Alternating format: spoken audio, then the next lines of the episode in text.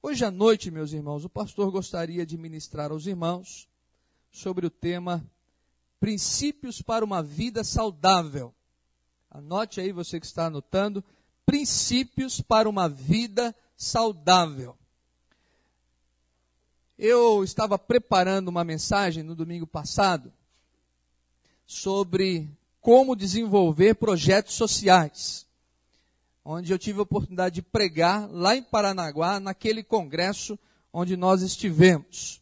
Mas à medida que eu fui lendo o texto, que eu fui meditando no texto, não só o Senhor foi me trazendo princípios para que nós pudéssemos desenvolver na construção de uma ação social para a igreja, mas também o Espírito Santo foi colocando no meu coração alguns princípios de vida pessoal que eu posso praticar como indivíduo, como crente, como pai de família, como ah, esposo, como um homem ah, acostumado ao trabalho, como vocês alguns princípios que vão nos ajudar a ter uma vida mais saudável.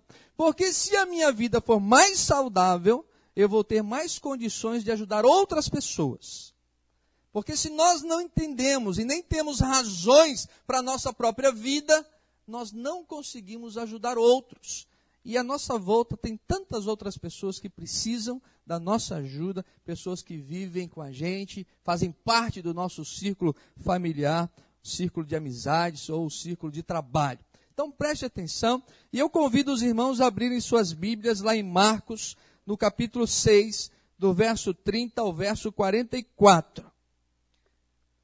Você que tem sua Bíblia, por favor, compartilhe com alguém que não tem, tá bom? Então compartilhe, chegue um pouquinho para o lado e deixe essa pessoa que está ao seu lado ler junto com você. Vai ser bênção para você e vai ser bênção também para a pessoa que está ao seu lado. Marcos capítulo 6, do verso 30 até o verso 44.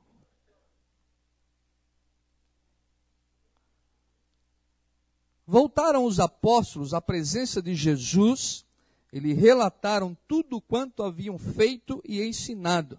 E ele lhes disse: Vinde repousar um pouco, à parte, num lugar deserto, porque eles não tinham tempo nem para comer, visto serem numerosos os que iam e vinham. Então foram sós no barco para um lugar solitário. Muitos, porém, os viram partir e, reconhecendo-os, correram para lá a pé de todas as cidades e chegaram antes deles. Ao desembarcar, viu Jesus uma grande multidão e compadeceu-se deles, porque eram como ovelhas que não têm pastor. E passou a ensinar-lhes muitas coisas. Em declinando a tarde, vieram os discípulos a Jesus e lhe disseram: É deserto este lugar, e já avançada a hora. Despede-os para que, passando pelos campos, ao redor e pelas aldeias, comprem para si o que comer. Porém, Jesus lhes respondeu: Dai-lhes vós mesmos de comer. E disseram-lhe: Iremos comprar duzentos denários de pão para lhes dar de comer? E ele lhes disse: Quantos pães tendes? E de ver. E sabendo eles, responderam: Cinco pães e dois peixes. Então Jesus lhes ordenou que todos se assentassem em grupos sobre a relva verde, e o fizeram, repartindo-se em grupos de cem em cem e de cinquenta em cinquenta. E tomando ele os cinco pães e os dois peixes, erguendo os olhos aos céus, abençoou. E partindo os pães, deu aos discípulos para que o distribuíssem. E por todos repartiu também os dois peixes. Todos comeram e se fartaram e ainda recolheram doze cestos cheios de pedaços de pão e de peixe. Peixes. Os que comeram dos pães eram cinco mil homens. Que Deus abençoe essa palavra ao nosso coração. Paizinho querido, através do teu Espírito Santo, fala conosco. Abre o nosso coração. Senhor, quebra todas as barreiras nesse momento para que a gente não ouça a tua voz. Nós clamamos, ó Deus, em nome de Jesus, que a palavra lida encontre guarida dos nossos corações e que teu Espírito Santo nos use para ministrar uma palavra do teu coração aos nossos corações. Assim nós oramos em nome de Jesus. Amém. Meus irmãos, eu gostaria de ajudar os irmãos hoje à noite a encontrar princípios de vida para uma vida mais abençoada. Parece que o desejo nosso é sempre viver melhor. O que, que você quer? Eu queria ter uma vida melhor. Não é? Todos nós queremos ter uma vida melhor. E às vezes nós fazemos a junção de que ter uma vida melhor é comprar um carro melhor, é ter uma casa melhor, é ter um salário melhor, é ter um emprego melhor, não é? Ter algumas coisas melhores. Mas às vezes o que Deus quer colocar no nosso coração, que ter uma vida melhor, uma vida mais saudável, não tem muito a ver com essas coisas, mas tem a ver com o estado como nós nos encontramos e queremos ser e alguns princípios e atitudes que devemos tomar para que a nossa vida seja mais saudável. E o nosso exemplo de vida quem é? Jesus. Nós seguimos Jesus. Nós devemos aprender com Jesus. É em Jesus que está toda a revelação de uma vida simples e bonita.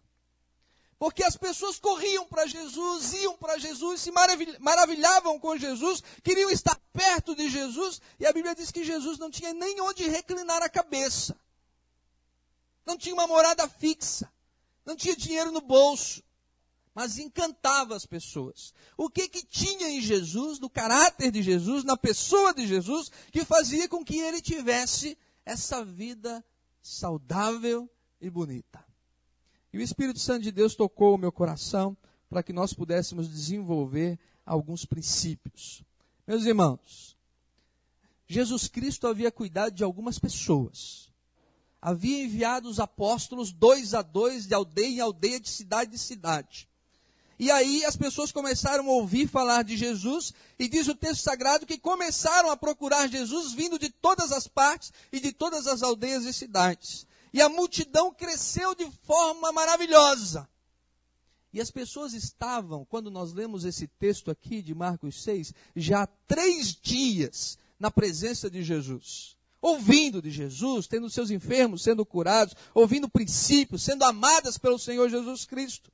E os apóstolos estavam exaustos. Porque diz o texto que as pessoas iam e vinham e eles tinham que atender. E diz o texto que eram cinco mil homens, fora as mulheres e crianças. Isso poderia chegar a aproximadamente umas 10 mil pessoas ou mais. Jesus diz assim para os discípulos: Olha, vamos sair um pouquinho, vamos ficar a sós no lugar, para a gente poder descansar um pouco, para a gente poder comer alguma coisa, porque estamos com fome. E diz o texto sagrado que eles entraram no barco e começaram a navegar pelo mar da Galileia. Mas a multidão, olha que interessante, começou a acompanhar o barco pela margem. Começou a acompanhar Jesus por terra. E isso deu aproximadamente uns oito quilômetros. Andando pela terra, andando pela praia. E vendo Jesus no barquinho com os apóstolos. E eu acho que os apóstolos disseram: Senhor, eu acho que não vai dar para a gente ficar sozinho, não. Eu acho que não vai ter jeito. Olha lá na praia. O povo está seguindo o barco pela areia. O que, é que nós vamos fazer? E diz o texto que quando Jesus chegou na areia, a multidão já estava lá esperando por ele. Gente com fome, gente cansada, mas que gente que não tinha para onde ir, não sabia o que fazer. E a Bíblia diz que Jesus olhou para aquelas pessoas e viu nelas o quê? Ovelhas sem pastor. A ovelha sem pastor é aquela que não sabe escolher água para beber. É aquela que não sabe encontrar uma grama verde para comer. É aquela que não consegue tirar seus próprios carrapichos. É aquela que não consegue resolver seus problemas de contenda. São ovelhas que precisam de um líder, de um guia, de um pastor. E Jesus olhou para aquela gente. E aí vem o primeiro princípio. Anote aí. Primeiro princípio de vida o texto diz que Jesus sentiu o quê? Compaixão por aquela gente. Compaixão por aquelas pessoas. Irmãos, se você deseja ter uma vida saudável, aprenda a amar e valorizar pessoas. Você que é dono de uma empresa, valorize as pessoas da sua empresa. Você que administra, gerencia um departamento, ame as pessoas. Ame as pessoas da sua casa, as pessoas da sua família. Ame os seus amigos. Valorize os irmãos da igreja. Não coloque em primeiro lugar as coisas. Porque as pessoas devem ser sempre amadas e as coisas usadas.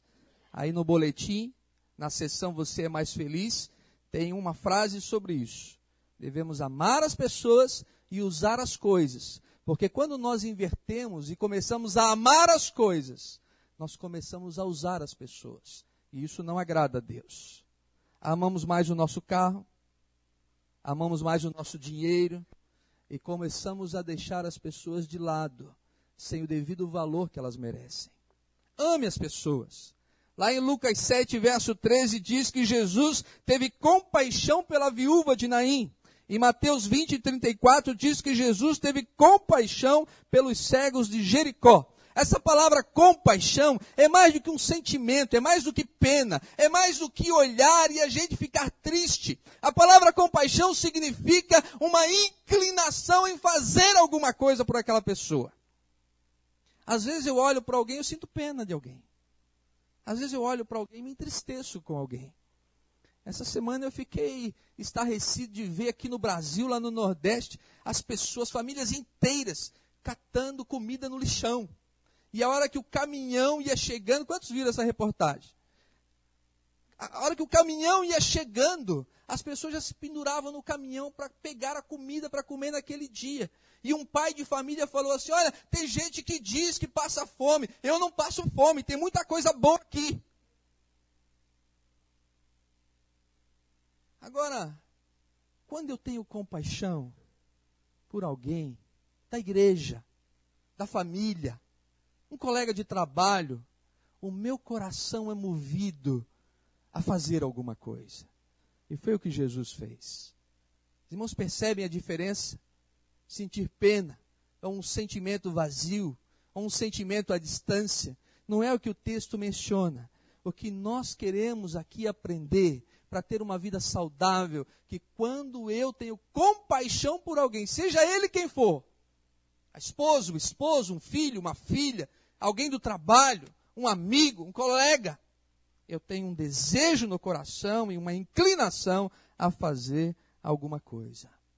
A cultura romana, onde o povo judeu estava inserido, já desprezava os doentes, os leprosos. Os judeus os consideravam imundos. E as pessoas não tinham essa vontade, esse desejo de ajudar quem realmente precisava, e Jesus passou a ensinar-lhes.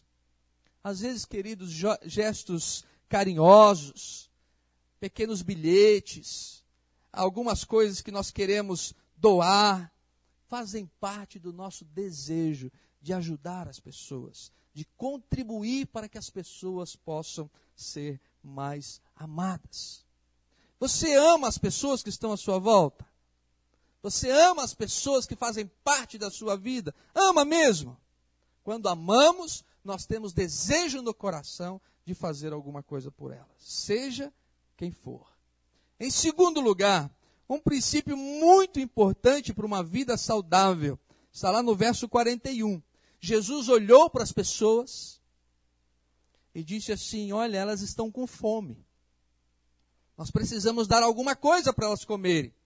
E os discípulos disseram: Senhor, vamos mandá-las embora ainda tem tempo, ainda falta um pouquinho para anoitecer. Já é tarde, mas elas podem ir e passar nos campos e passar nas aldeias e podem comprar alguma coisa ou podem, quem sabe, ser ajudadas por alguém.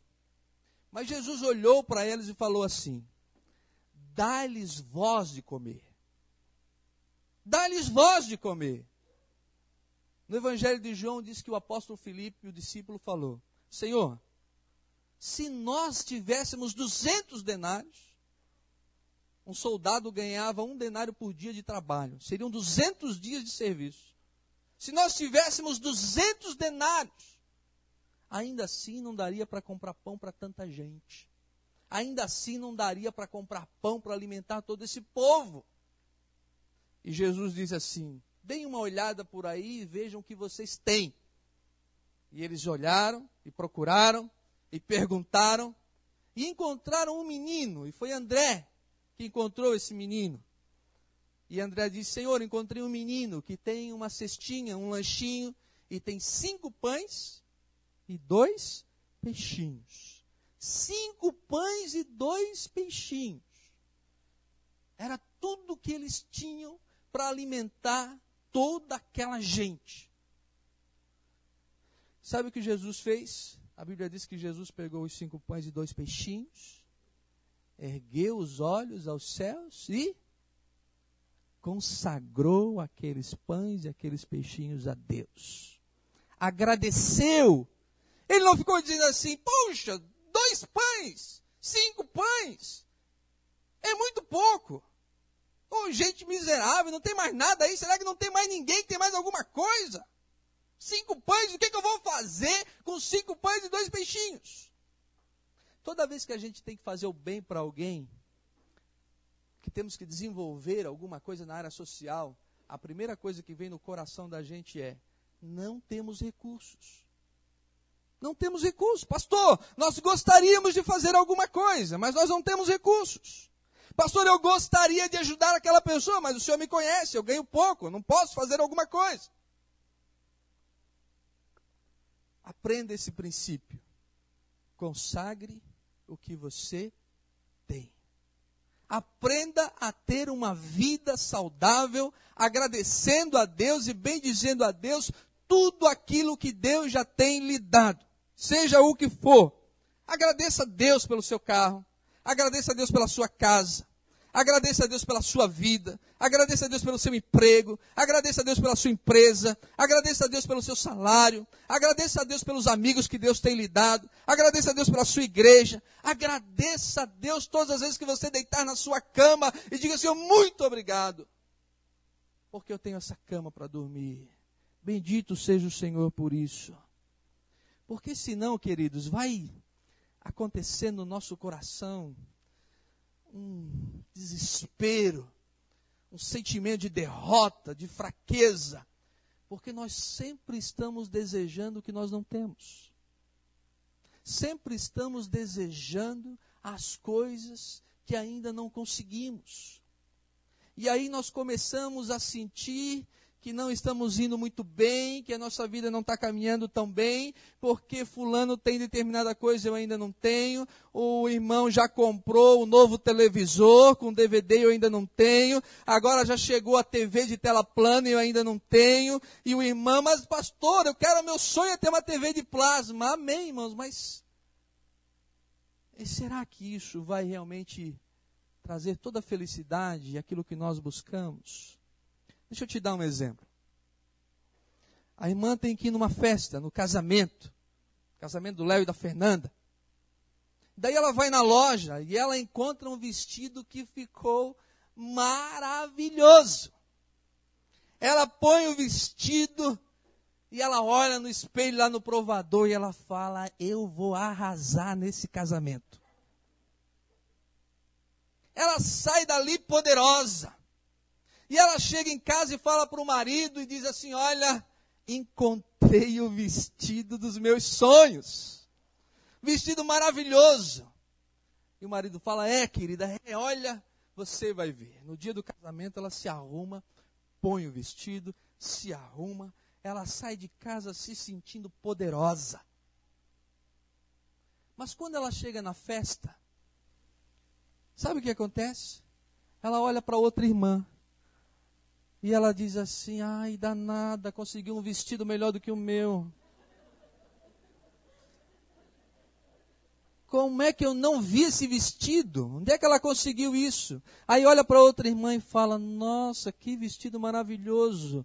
E ela começa a olhar para o vestido dela e dizer assim: Droga. Tantos vestidos bonitos, eu fui escolher esse daqui. Mas onde está aquela mulher poderosa, feliz da vida, que tinha encontrado o vestido dos sonhos, que estava se sentindo o máximo quando saiu de casa? Aquela mulher se perdeu na festa. Aquela mulher, ela entrou num processo de derrota porque ela não soube valorizar o que ela tinha. Sabe por quê? Ficou se comparando às outras e se diminuindo diante das outras. O irmão compra um carro e ele luta, batalha e consegue, graças a Deus, depois de muita oração, sacrifício, guardar dinheiro, ele comprou um Chevette 80, mas era um Chevette bonito, um Chevette lindo. E ele vai lá, sai da loja com aquele Chevette feliz da vida, buzina até sem ser preciso, mas ele vem contente. E aí leva a família na praia, leva a família para passear, traz a família na igreja, estaciona aqui. Fica lindo.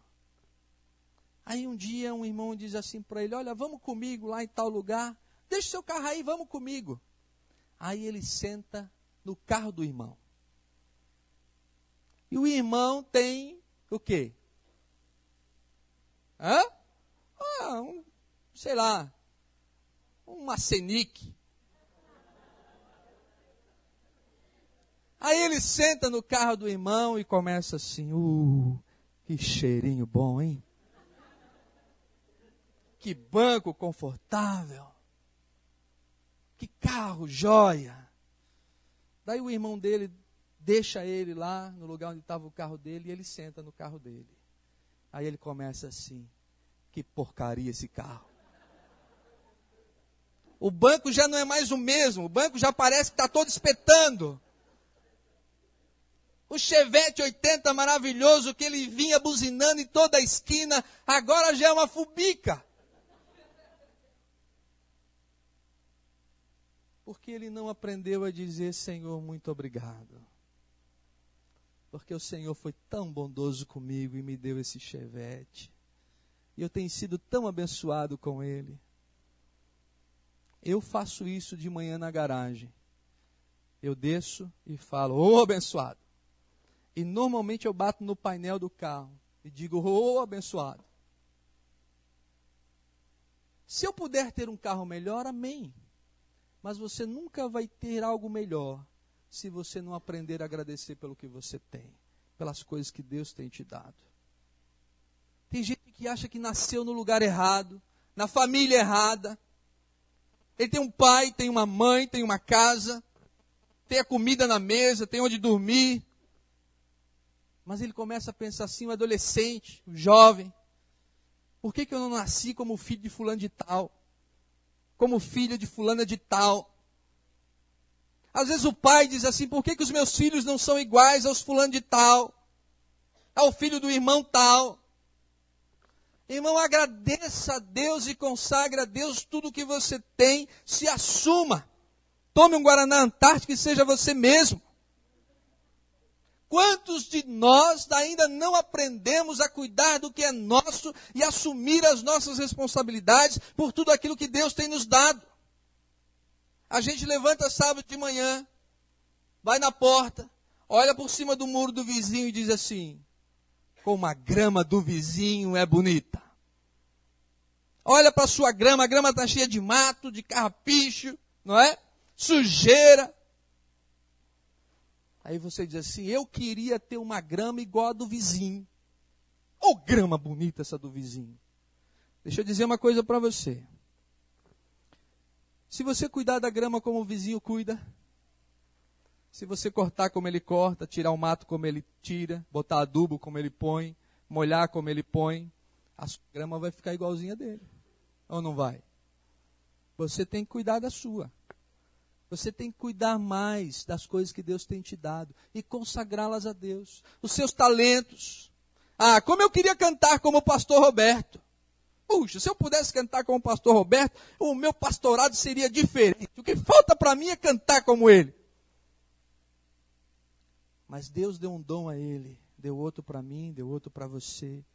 E se você consagrar os seus talentos, as coisas que Deus tem te dado, você vai ver o quanto Deus vai multiplicar. Porque cinco pães e dois peixinhos foram colocados nas mãos de Jesus e Jesus multiplicou. Ou não foi? E Jesus multiplicou. O que a gente não faz? A gente não consagra, a gente não oferece, a gente não entrega, a gente não agradece. E estamos perdendo a bênção da multiplicação daquilo que Deus tem nos dado. Então bendiga o Senhor por tudo aquilo que o Senhor Deus tem te dado, tem te oferecido. Uma vez Deus perguntou assim para Moisés: Moisés, o que, que você tem na sua mão? E ele disse o quê? Eu tenho uma vara, Senhor. Moisés está no deserto, 40 anos com dificuldade, aprendendo a depender exclusivamente de Deus. E nesse momento, quando ele não tem nada, porque quando ele estava no Egito ele tinha muito, mas agora que ele não tem nada, Deus o chama e Deus diz assim: O que, que você tem na sua mão? Senhor, eu só tenho uma vara. Pois então pega essa vara, porque é com essa vara que você vai fazer os sinais. E foi com a vara que Moisés fez os milagres diante do Faraó. Foi com a vara que ele abriu o mar vermelho. Nós precisamos, irmãos, entender isso. Deus não está perguntando o que você não tem.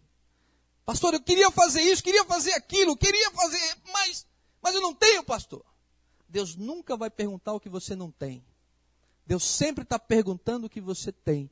E o que você tem é o que você deve consagrar a Deus, para Deus fazer o milagre da multiplicação. Terceiro princípio. Jesus usa a doação de um menino para fazer a multiplicação. Faça pequenas doações, anote aí faça pequenas doações. O que, que o menino tinha? Tinha pães de cevada e peixinhos. Pãozinho de cevada era comida de pobre. Era um menino pobre. Quem comia pão de cevada era o pobre, porque a cevada dava lá como capim. Quando nós achamos que não podemos participar da obra social, ajudar uma outra pessoa, ajudar um pobre necessitado, um irmão que está precisando, porque nós não podemos fazer muito, estamos errados. Nunca deixe de fazer o pouco que pode por não poder fazer o muito que gostaria. Vou repetir, nunca deixe de fazer o pouco que você pode por não poder fazer o muito que você gostaria. Pastor Jonas, o que, que vai adiantar se eu der um real de oferta? O que, que vai adiantar? um real de oferta dá cinco pães. Cinco pães. E se cada um de nós der um real, todo domingo à noite, nós vamos com, com certeza comprar aí uns quantos? Uns 300 pães por semana, ou mais. Nós gastamos aqui uma média de 100, 120 pães por dia. Três dias de pães a gente já vai dar com a nossa oferta. Pastor, eu queria dar uma, uma ajuda para a construção, mas eu não posso porque eu tenho pouco. É justamente no nosso pouco que Deus vai multiplicar. Porque se tem uma coisa que a gente pode explicar, não é Deus que fez. Concordam comigo? Se tem uma coisa que a gente pode explicar, não é milagre de Deus. Porque milagre de Deus não se explica. A gente faz as coisas e não sabe como fez, e as contas não batem, e só uma maneira de explicar isso a ação de Deus sobre a nossa vida, a ação de Deus sobre a vida da igreja. Você precisa aprender a doar pequenas coisas. Sapato. Você não pode doar um sapato? Você não pode doar uma camisa? Você não pode doar um calção? Você não pode doar alguma coisa, mesmo que seja pequena, para abençoar a vida de alguém? Aliás, a igreja está de parabéns pela resposta que deu a campanha lá para a igreja de Urubici. O irmão Sérgio levou um carro cheio e na última sexta-feira eu e minha esposa fomos até lá, levamos outro carro cheio, cobertores, mantas, é, roupas. Graças a Deus. E nós precisamos fazer disso uma coisa incorporada à nossa vida. Alguma coisa que realmente faz parte de nós. Não só na época das campanhas, mas sempre. Faça sempre uma reforma lá nas suas roupas. Dê uma olhada no guarda-roupa. Quem sabe tem alguma roupa lá que você já usou há dois invernos atrás, que outra pessoa poderia estar usando. Faça de todo o coração pequenas doações. Um dia eu cheguei ali na minha mesa de trabalho e tinha um bombom em cima da mesa e um bilhetinho. Pastor, tenha um bom dia.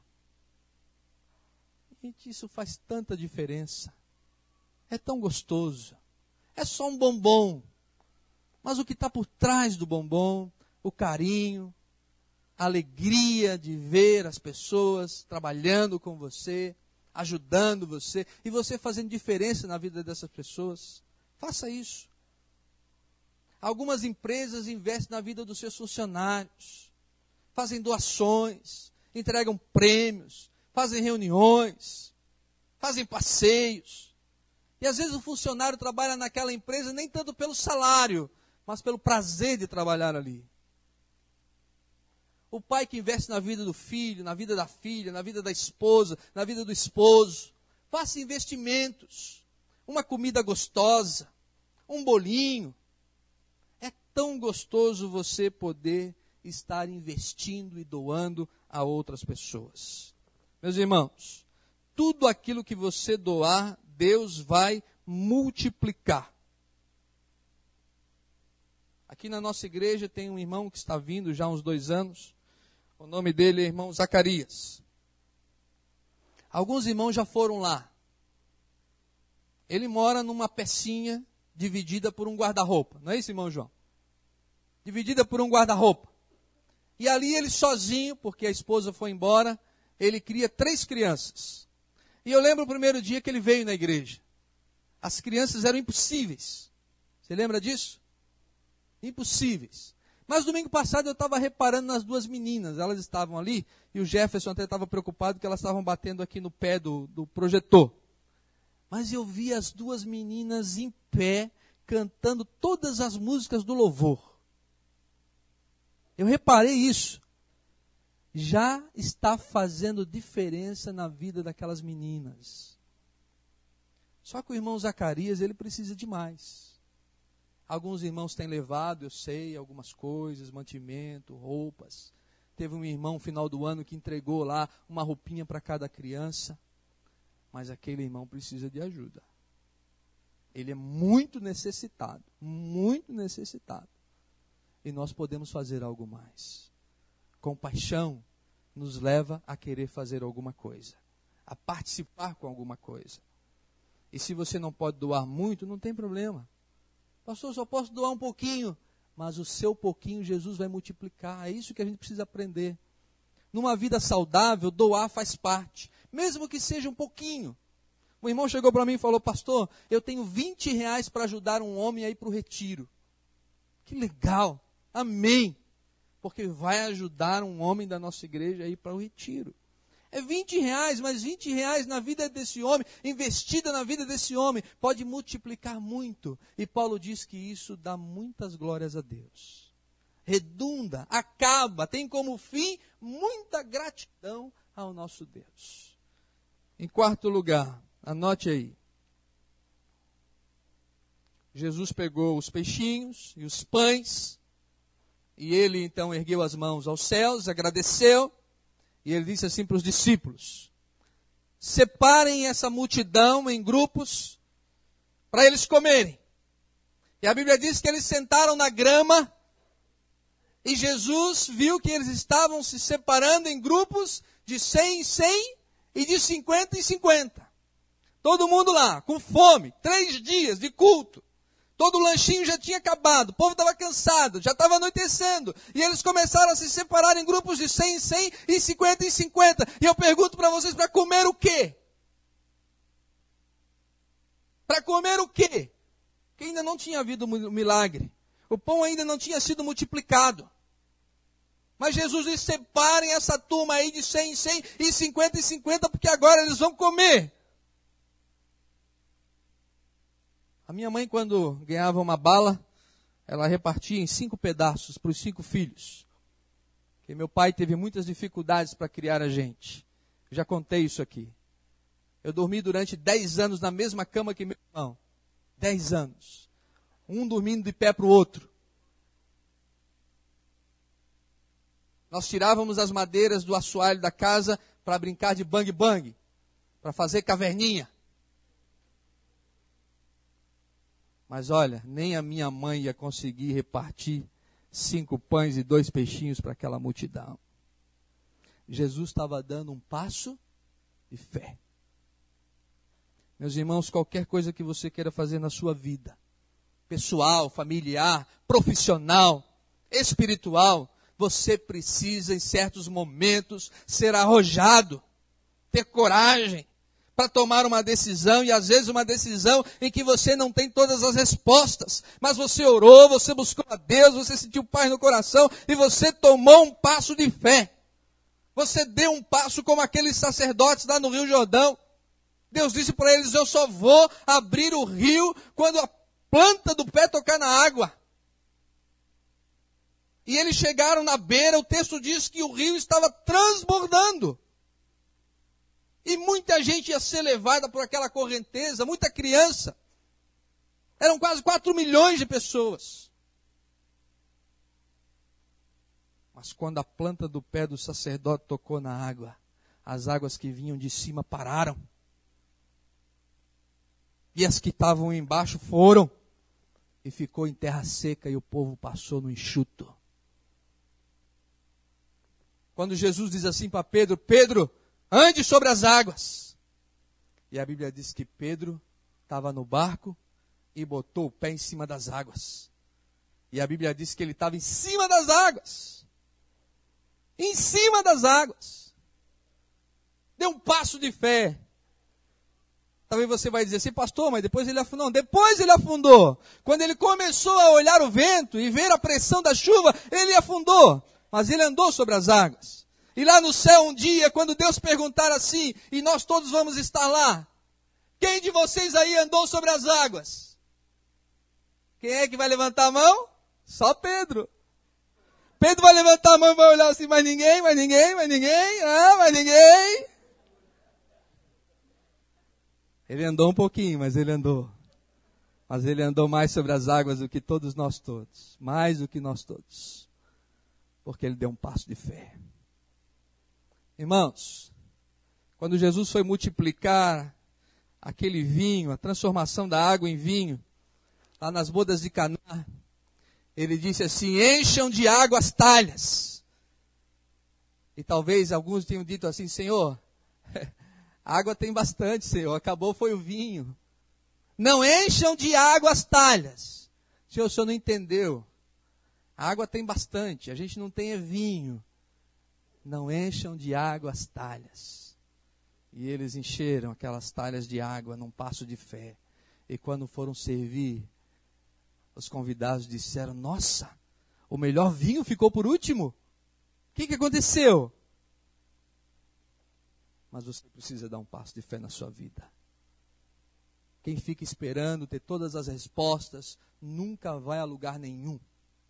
Não dê passos sem orar e sem buscar a Deus. Mas quando você busca a Deus e você ora, tome a decisão de uma vez, meu irmão. Vá em frente, tenha coragem. É para mudar de cidade, mude. É para mudar de emprego, mude. É para casar, case, meu filho. Mas tome uma decisão, uma decisão de fé. Quando você levanta de manhã e começa assim, ó dia, ó vida, ó azar você não vai chegar em lugar nenhum na sua vida. Lugar nenhum na sua vida. Eu, quando eu me formei na escola técnica, tinha 17 anos de idade. Aí fui lá ver a relação de estágios. Tudo fora da cidade. Eu nunca tinha morado fora de casa, nunca tinha saído da saia da minha mãe, nunca tinha pregado um botão na minha camisa.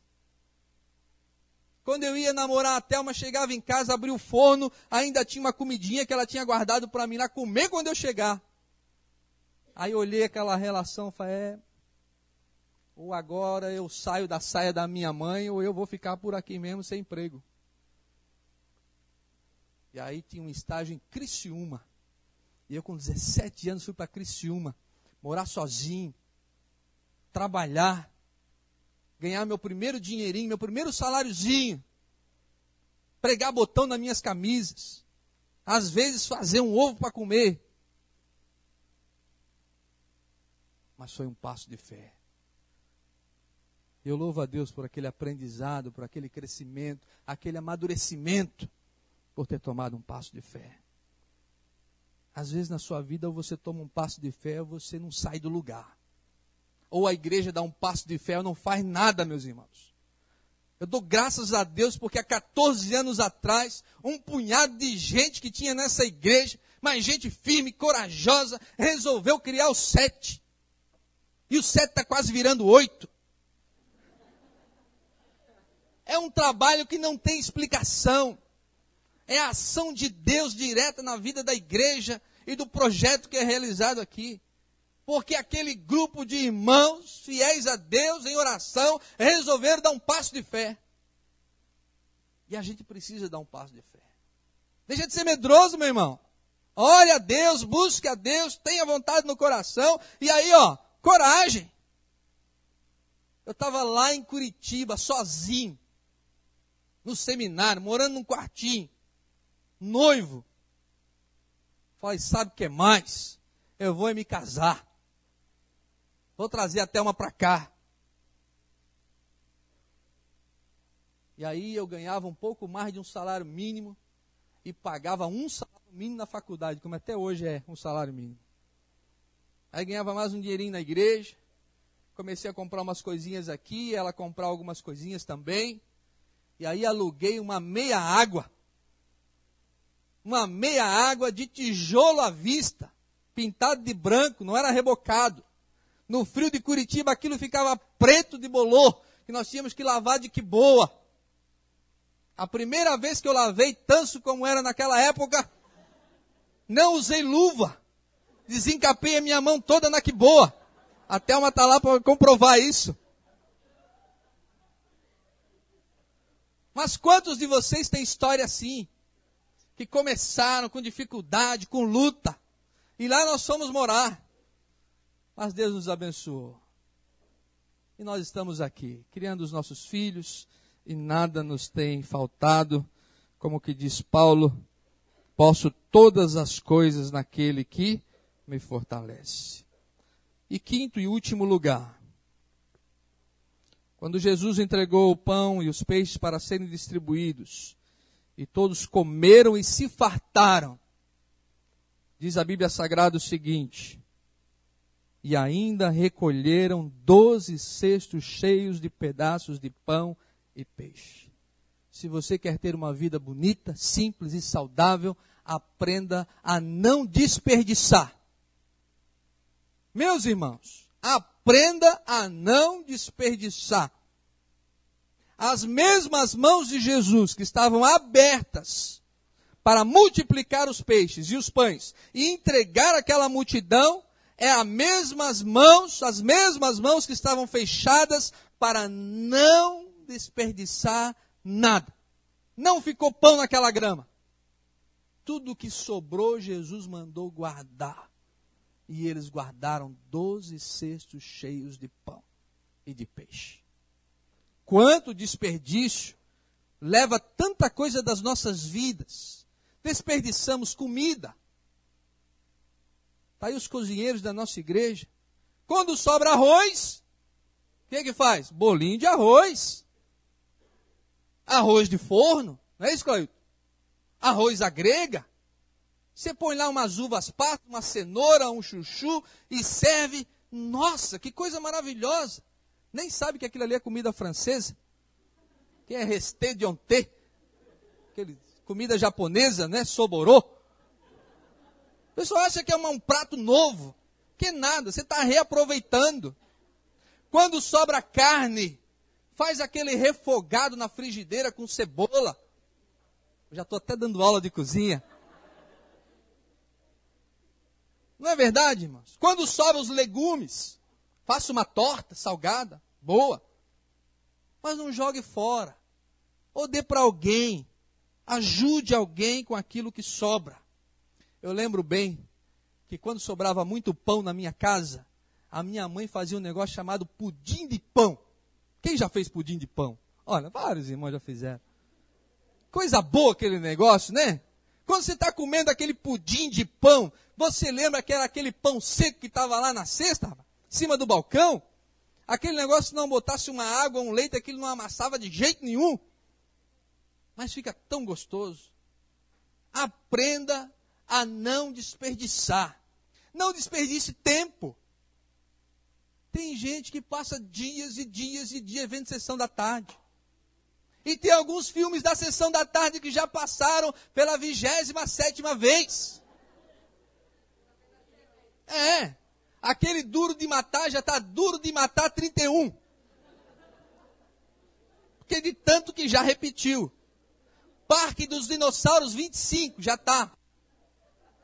Não é verdade? Lagoa Azul 147. A Brookshield já está velhinha, com ruga e tudo. E ainda está passando na sessão da tarde. Ai, irmão, tenha misericórdia. Não desperdice tempo, não desperdice oportunidades na sua vida. Jesus nos ensina com sabedoria, porque Ele é nosso exemplo a não desperdiçar. Meu sogro diz, o pastor Almir, que a oportunidade é um animal sem cola. Passou, você não pega mais. Se tivesse cola, você ainda pegava, mas não, não tem. Então não perca as oportunidades que aparecem na sua vida, que Deus está dando a você. Não desperdice.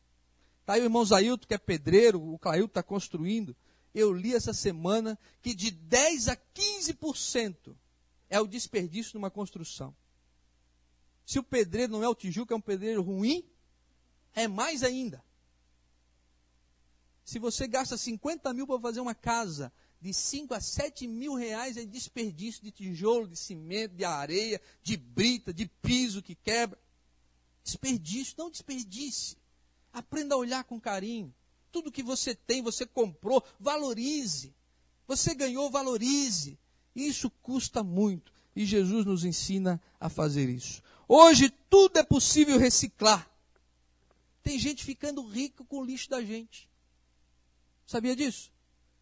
Tem escânias e caminhões que saem daqui para São Paulo, cheia do nosso lixo. Você está na estrada, você passa aquele montoeira de papelão, montoeira de lata, não é? Montoeira de alumínio. E lixo. Tem gente ficando rico com isso. Tem gente que pega as tampinhas da, da, da latinha de coca, de refrigerante, e faz bolsa. Faz vestidos. Vestidos, gente, com aquele troço. Eu vi um cenário de teatro, que é a minha área, que eu gosto. Um cenário de teatro, coisa mais linda. Era um casarão, todo feito com caixinha de leite. Os tijolos eram todos de caixinha de leite. Eu fiquei pensando, pô, que ideia, né? Parece um tijolo mesmo.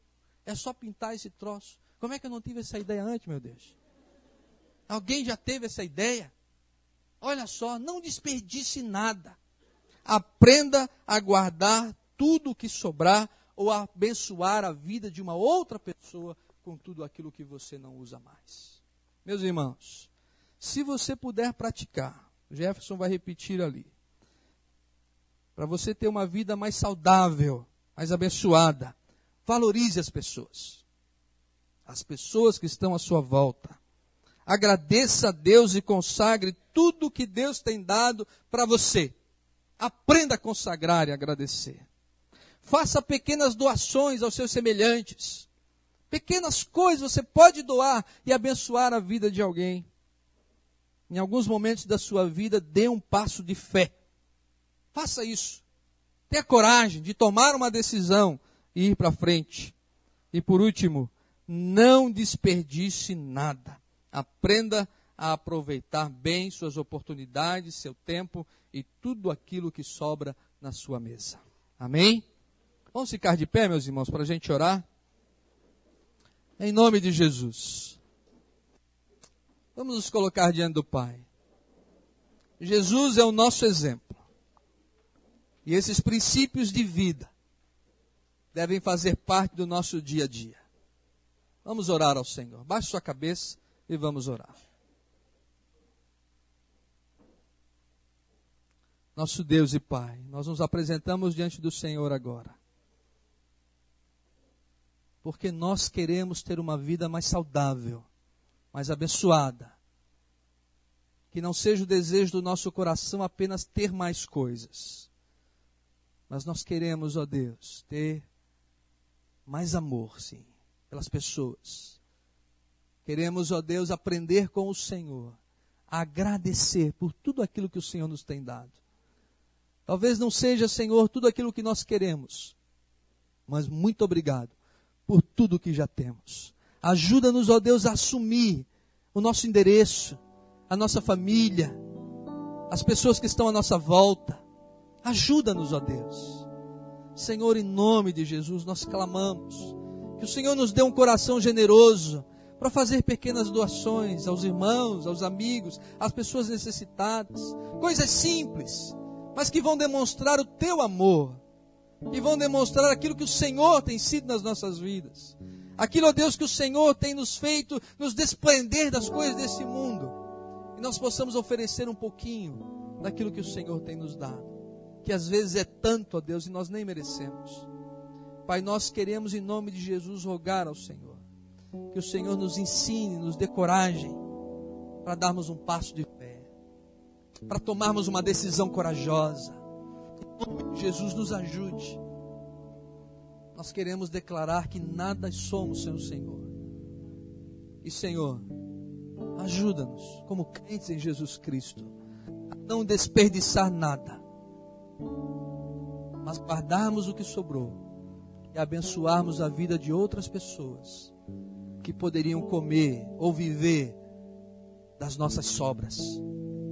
Pai, em nome de Jesus, nos dá essas atitudes ao nosso coração hoje à noite que possamos sair daqui, ó Deus, deste local, desejosos de viver esses princípios e fazer desses princípios o nosso viver diário daqui para